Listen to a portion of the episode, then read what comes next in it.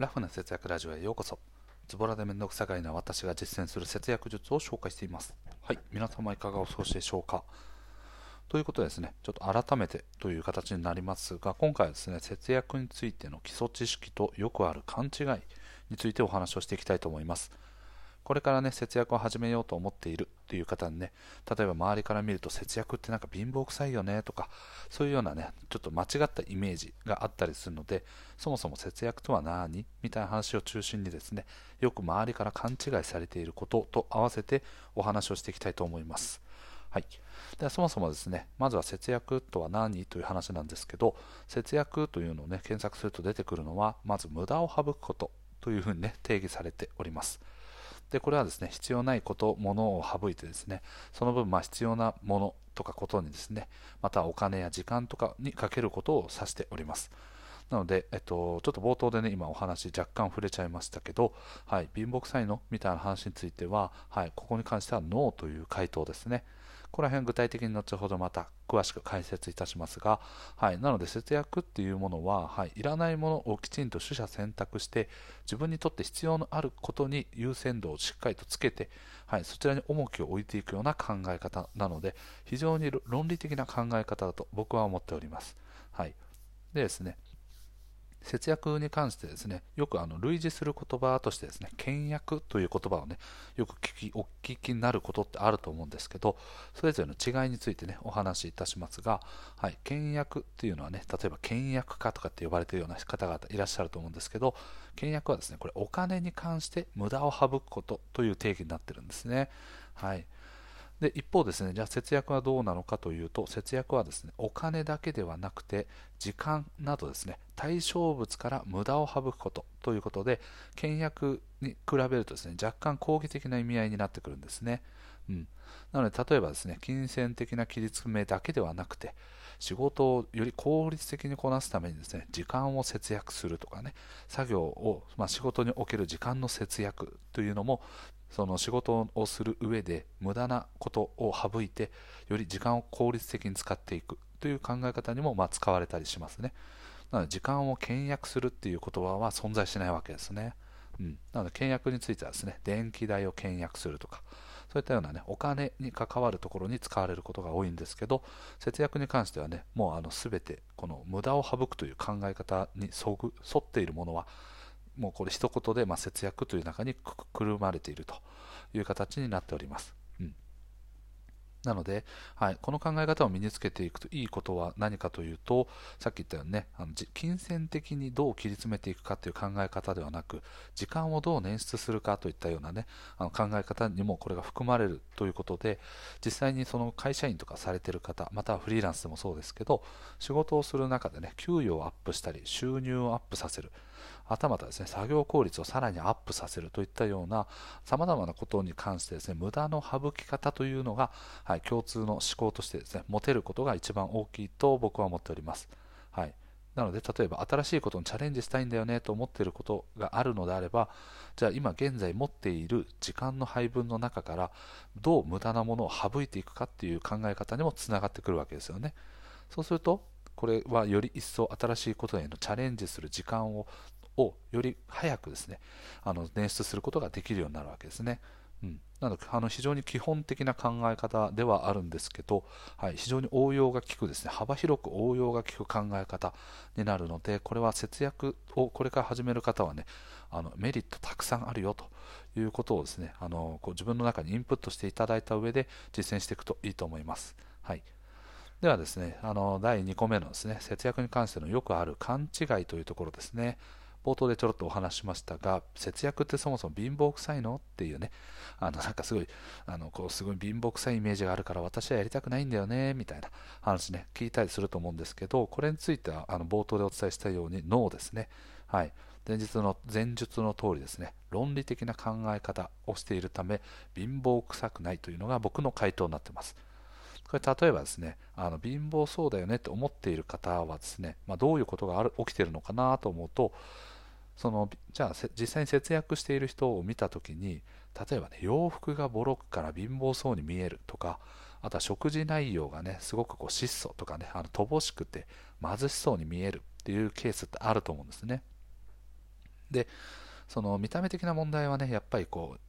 そのね、豊かさであったりとか貧しさみたいなものをこう想起させやすいものなんですけれどもそれは単純にですね例えばそういうふうに見た目の洋服がボロい方とかっていうのは自分の中においては洋服にお金をかけるっていうことが優先度が低いっていう可能性があるわけですね。だからあの洋服が着れればいいと思っている人もいるわけですね。これ実際にですね僕がですね前々職かなに入社した際にですね同僚と呼べるようにですね同期かな？はい同期で入った方がいるんですね。僕の4つか5つぐらいしたかな。もうですねあの生活費がかなり厳しいと。なので髪の毛もボサボサで。であのなんか当時僕もその人もタバコ吸ってたんですけどちょっとタバコもらえますかみたいな感じでですねタバコをせびってくるとかあとは洋服も基本的には23日ぐらい同じ洋服を着てるみたいな。よく採用受かったなみたいな 感じなんですけどあの非常にですね頭のいい方だったんですね、はい、なのでその人はですね、まあ、洋服とかは別に僕はあんまり気にしてないんでみたいな、ね、ちょっとあの貧乏そうでねボロボロでそういう風に見えると思うんですけどみたいな話をね自分で自覚しておりましたが、はい、実はですねその方もともとはですねあの某通販サイトっていうかね通販サービスのね Amazon というね会社で働いていた方だったんですね、うん、なので非常に頭の地頭の良さとかがねすごく目立つ方でしたがこのようにですねあの見た目を気にしていない優先順位が低いからそう見えるだけというパターンもあるわけですね。でじゃあそのボロボロの服をねあの洋服にこう頓着していない無頓着な状態でですね。じゃあその分のお金をどこに使ってるかっていうともしかすると投資とかにお金を使ってるかもしれないですね。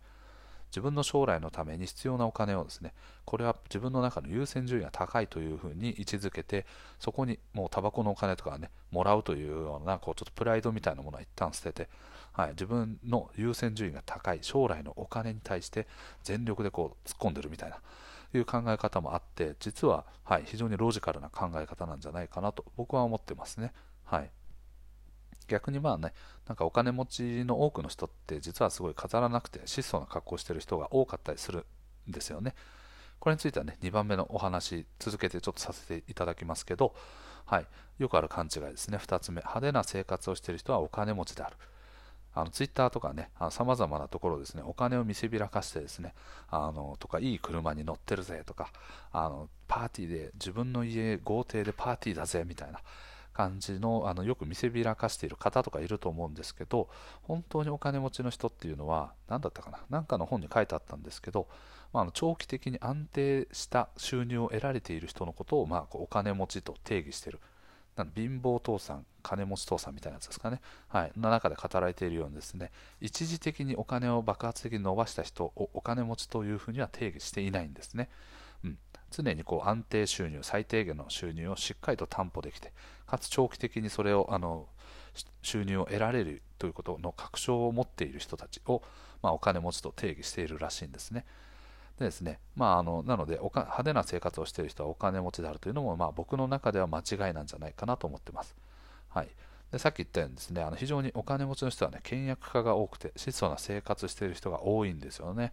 じゃあそれなんでなのかなというのを考えた時にですね、まあ、3つぐらいね思い当たるというかあの僕の考え考察があります。1つ目はですね、まあ、お金を稼ぐ喜びよりもお金を失う怖さを知ってるからなんじゃないかなと思いました。これですねあのよく例えられる話なんですけど人間はですね生活水準を上げるとそれを下げることはかなり難しいというふうに言われてるんですね。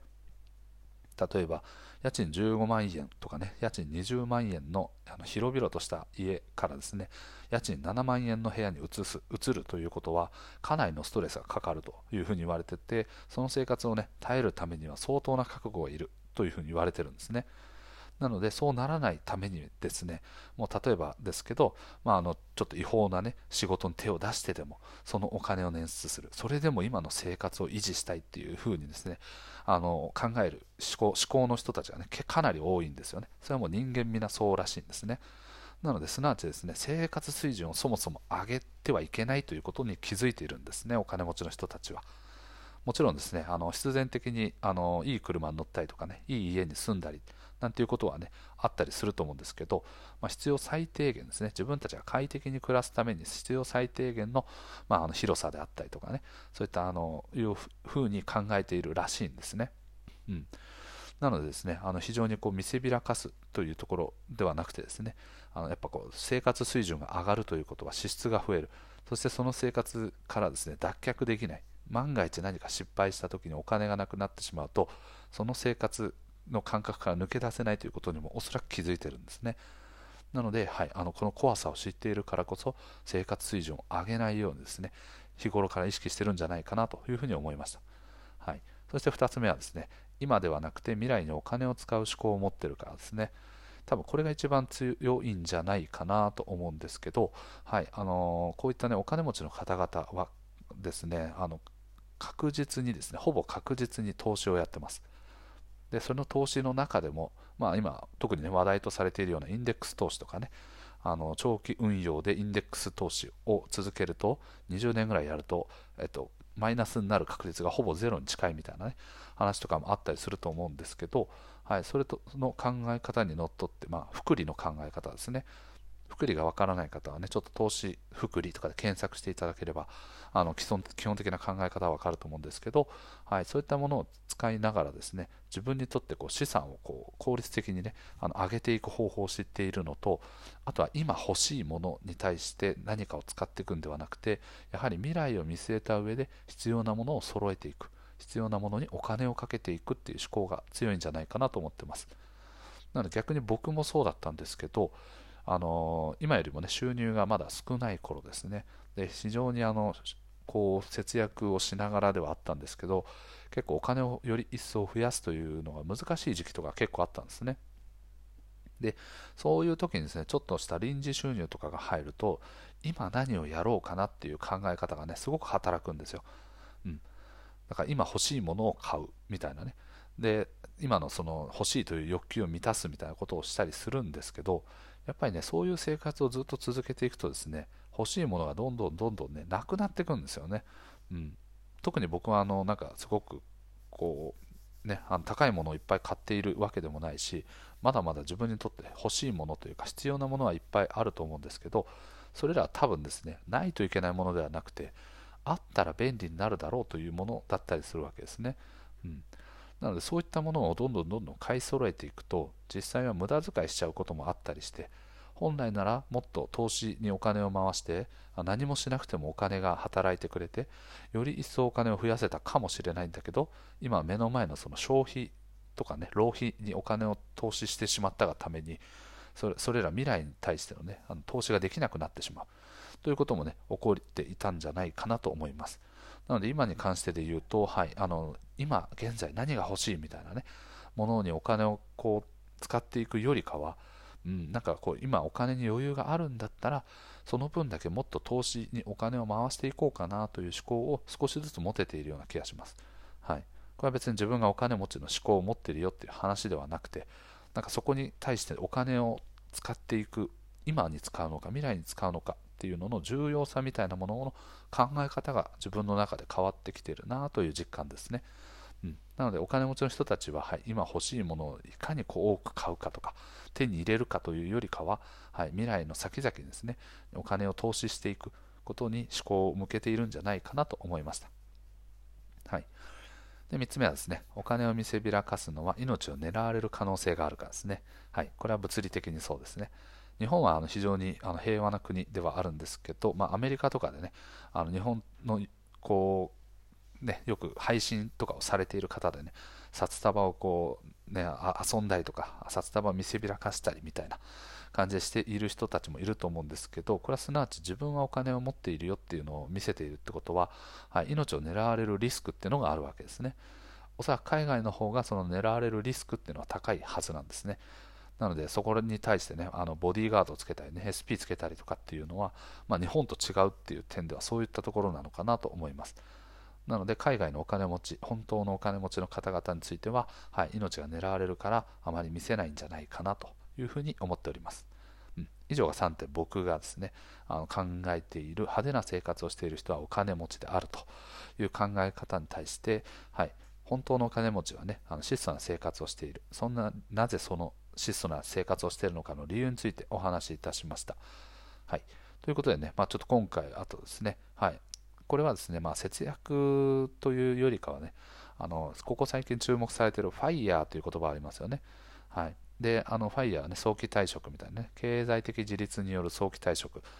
の、まあ、略みたいな感じなんですけど、その中でね、よく投資についての重要性っていうのは理解してる人が非常に多くいるんですけど、実は忘れられてるけれども非常に重要なのが投資と節約なんですね。はい、これどの本でも多分言われてる話ですね。うん、生活水準とかね上がっていってしまうとどうしてもそのさっき言ったようにね支出が一定以上をこう常に出ていってしまうわけですね。なので投資で稼いだお金ですね将来じゃああの何も仕事をしなくても生活できる状態を保つためには投資によって得られた利益を必要最小限の生活費の中で回していくからこそ利益の中でだけでこう生活ができる状態になるんですけどじゃあこれがですね生活水準を上げて節約を意識していないままですねあの生活水準がかなり高い状態でファイヤーしましたっていう風になると、はい、支出がどんどんどんどん、ね、高い状態になるので投資の利益よりも支出の方が上回っていくっていうことがよく起こるわけですねそうすると資産の減り方がもう尋常じゃないスピードでこう減っていくと最終的にはじゃあもうあの55歳とかね60手前とかわかんないですけどもうそれ以降に仕事をしないといけないなんていう状態にもなりかねないわけですね。うんなので、利益をま増やしていく、そしてその利益に対してですね支出を最小限に抑えるからこそ、長期的に生活ができると。いうふうに言われているので、はい、非常にここは節約というのが忘れられている点でもあったりしますね。はい、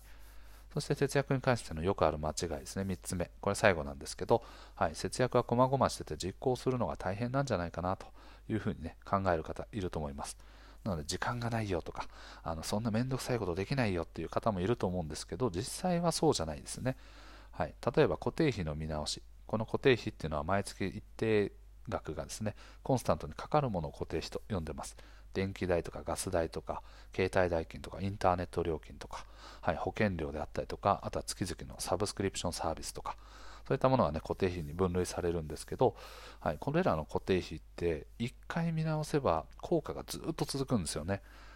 例えばじゃあ、インターネット、まあ、携帯代の方がいいですね。我が家以前まで2人でですね、1万5000円の携帯代金だったんですね。高いですね。うん。はい。で、それをですね、あのソフトバンクをもともと使ってたのかな。はい。それらをですね、あの Y モバイルに変えました。うん。で、Y モバイルに変えてね、あの今は在宅ワークがほぼメインですね、あの99%リモートワークになっているので、はい、あの家の Wi-Fi を、ね、使うことになるわけですよ。そうすると、まあ、自分の携帯のギガ数とかもいらないわけですよね。っていうような感じで見直しをしていった結果、今で言うと2人合わせてですね、3000円で収まってます。なので従来と比べると月々1万2000円の節約になるわけですね。うん、で、じゃあこれを1回だけ見直すと、まあ、あのいろんなプランを、ね、比較してっていうのは多少の手間がかかるんだけどこの1回だけ見直すことによって年間で14万も生み出せるってすごいでかいですよね。うん、12万か失礼しました。はい、なのでそれぐらい固定費の見直しっていうのは簡単でかつ効果がずっと続いていくのであの手間がかからないんですよね。だから僕みたいな面倒くさがりからすればもうこういうものを速攻潰しておいてもう毎日毎日食費の見直しをねしてあのもう無駄なものは何かなとか節約の観点からしてこれは買おう買わないとかっていうのを毎日毎日こう考えていくことを減らしたいんですね、うん、なので一撃でこうズドンとこう、ね、節約が効くようなものはないのかっていうのをむしろ積極的に探していってる状態ですね。なので、はい、あの節約は細々しててで実行するのが大変なんじゃないかというのもこれは間違いではい、固定費のように一度見直せばもう手間いらず、もうあとはもうずっと寝ててもね、勝手に節約してってくれるので、非常に効果がありますというようなお話です。はい、ということでね、今回はあの節約とは何、それとね、あの勘違い、よくある勘違いについてのお話をさせていただきました。ちょっとね、20分ぐらいということってかなり長い、ちょっとお話になってしまって恐縮なんですけれども、まずはですね、はい、節約に対しての基本概念としては、はい、無駄を省くことなので、これは仕事であったり、プライベート、または新しいことに挑戦するという観点からも、はい、非常に有効な考え方になっているので、ぜひとも身につけていってください。はい、このね、あの無駄を省くことって、これから多くのあのこの考え方を使う機会がね、大人になればなるほど出てくると思いますね。特にまああの、ね、年を取れば取るほど昔はこうだったとかね、あのこれは昔は当たり前だったんだから、今もやらないといけないっていう固定概念がね、どんどんどんどん染みついていくけれども、この無駄を省くという基本的な考え方さえあれば、その古くからある、ね、慣習をそのまま本当にやるべきなのかどうかっていうのを自分に問い詰めることができるわけですね。うん、問い詰めるって ね、ちょっと高圧的になりましたが、問いかけることができるわけですね。うんそしてあのいらない慣習はどんどんなくして新しいものを積極的に取り入れていく、それが豊かな人生を過ごす上でも非常に重要な考え方だと僕は思ってます、はい、そして節約に関してはねあの貧乏くさいとか言われるけど本当はそうではないですよね、うん、でお金持ちの人ほどね実際はもうあの質素な生活している人は多いよと。それは何でかっていうと生活水準を上げると戻れないから、うん、であったりとか、はい、お金を失う、ね、怖さを知ってるからなんじゃないかなというふうに解説しました。はい、これはファイヤーという考え方でも同じようにね、あの言われている話でもあったりしますね。うん、なので、まずはですね、あの固定費の見直しが節約効果が高く、そして永続的にこう何にもしなくてもね、あの節約が得られるので、まずそこから見直しをしていってください。これに関してはね、概要欄の方にあのブログの、僕が運営しているブログの記事を URL を貼っておりますので、テキストでね、ご覧になりたい方はぜひご覧になってみてください。えっと、固定費にそれぞれの、ね、見直しの方法なども合わせてそこに書いておりますので、約ですね、8000文字の記事を書きました。はい、大変でしたね。なので、はい、ぜひともね、あのご覧になっていただければと思っております。はい、ということでね、長くなってしまいましたが、最後まで聞いてください。ありがとうございます。また聞いてください。バイまたね。噛んじゃった。はい、またね。バイバイ。